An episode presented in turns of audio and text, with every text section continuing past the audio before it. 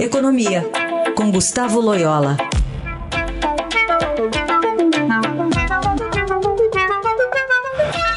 Oi, Loyola, bom dia.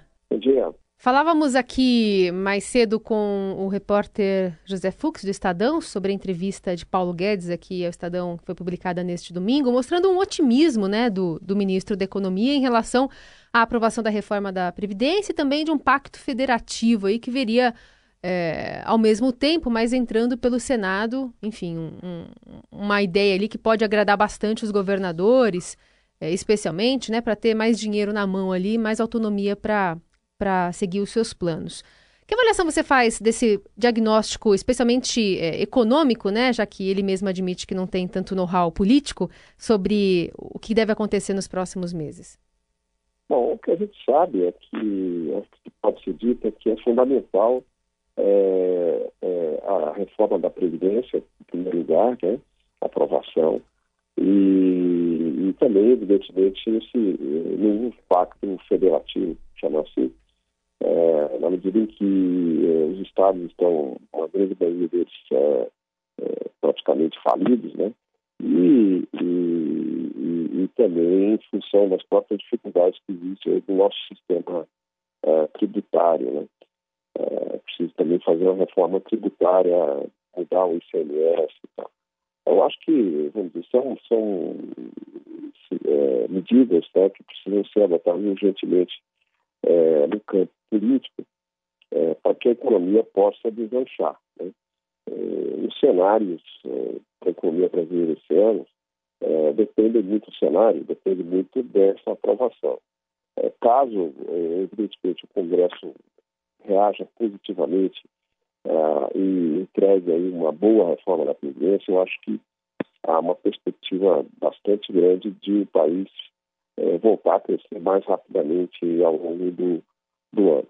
Uh, caso contrário, eu acho que a economia vai continuar patinando e o Brasil vai correr o risco de entrar numa grande crise fiscal em, em, breve, em breve tempo. Né? Uhum. Eu acho que enfim, eu acho que o ministro, enfim, demonstrou otimismo, é, mas é, eu acho que é preciso ser realista e chamar atenção para o fato que ainda não existe no Congresso é, uma base é, forte, ou, sólida, é, para aprovação da reforma. Essa, essa base é, tem que ser construída ao longo das próximas semanas. Né? Uhum. E só para concluir, esse pacto federativo, né, essa autonomia dos governos, ela é uma prática bem sucedida em outros países? Não, é, é países que têm experiência de federação é, têm diferentes é, práticas. Né? Evidentemente, você pega desde os Estados Unidos, onde os estados realmente têm bastante autonomia, porém, é, eles são é, donos do seu próprio destino, inclusive quando estão com dificuldades, ou seja, eles não é, recorrem é, ao governo a federal, a Washington, né, quando estão com dificuldades. Uhum. Então, há uma, há uma transferência de é, responsabilidades maior. É, e em outros países em que a federação é, é mais partizada, assim, autonomia, como no caso do Brasil. E o problema do Brasil, quando se fala tudo isso, se fala muito em, em descentralizar, é, dar mais autonomia e tal, uhum. mas, é, vamos dizer, há coisas que não podem ser descentralizadas, como vamos passar por aí, que são inerentemente do governo federal, e levar em conta as dificuldades que o Brasil tem, ou, ou as características né, do Brasil, é, principalmente a disparidade de renda regional. Então, é, vamos dizer assim, para uma federação funcionar bem, é preciso ter uma espécie de.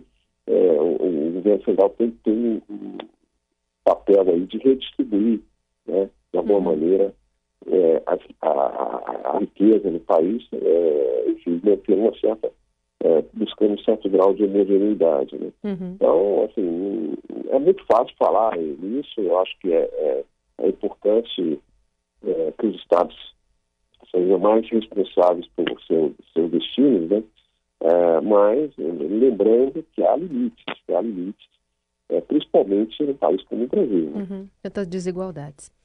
Muito bem, análise de Gustavo Loyola aqui na nossa programação. Loyola, obrigada, viu? Boa semana.